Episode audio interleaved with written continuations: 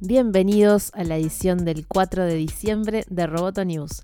Este podcast es presentado por Mundial, estudio de diseño e identidad visual. Vamos con las noticias.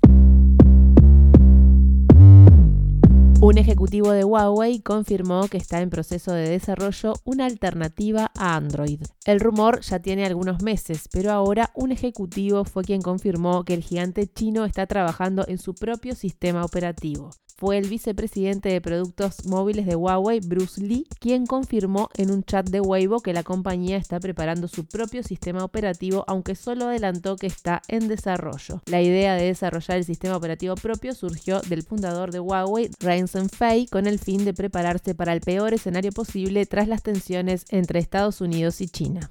Y siguiendo con las tensiones entre los dos gigantes, ayer se conoció que Corea del Sur acusó a nueve personas y a dos compañías de vender la tecnología de pantalla flexible de Samsung a un competidor chino. El director general de un proveedor anónimo y ocho empleados fueron acusados de recibir 13.8 millones de dólares a cambio de transferir la tecnología al competidor, según informó Bloomberg citando a los fiscales surcoreanos. Este caso podría dar a Estados Unidos más armas contra China en las negociaciones comerciales y también demuestra que las empresas chinas están apuntando no solo a Estados Unidos, sino a todas las grandes compañías.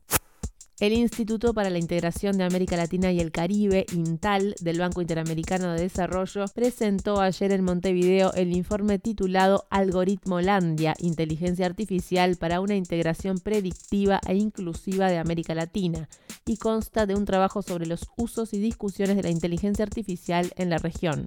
En la presentación, el director de Intal, Gustavo Vélez, dijo que las industrias de tecnología en la información de América Latina todavía no han ingresado con firmeza al mundo de la inteligencia artificial. Vélez agregó que es urgente incorporar estas nuevas tecnologías a nuestra matriz productiva y a nuestra canasta exportadora para no quedar rezagados con respecto a las economías más desarrolladas. También indicó que los sectores de la ganadería, agricultura, vinos y automóviles ya trabajan en base a algoritmos para mejorar la productividad.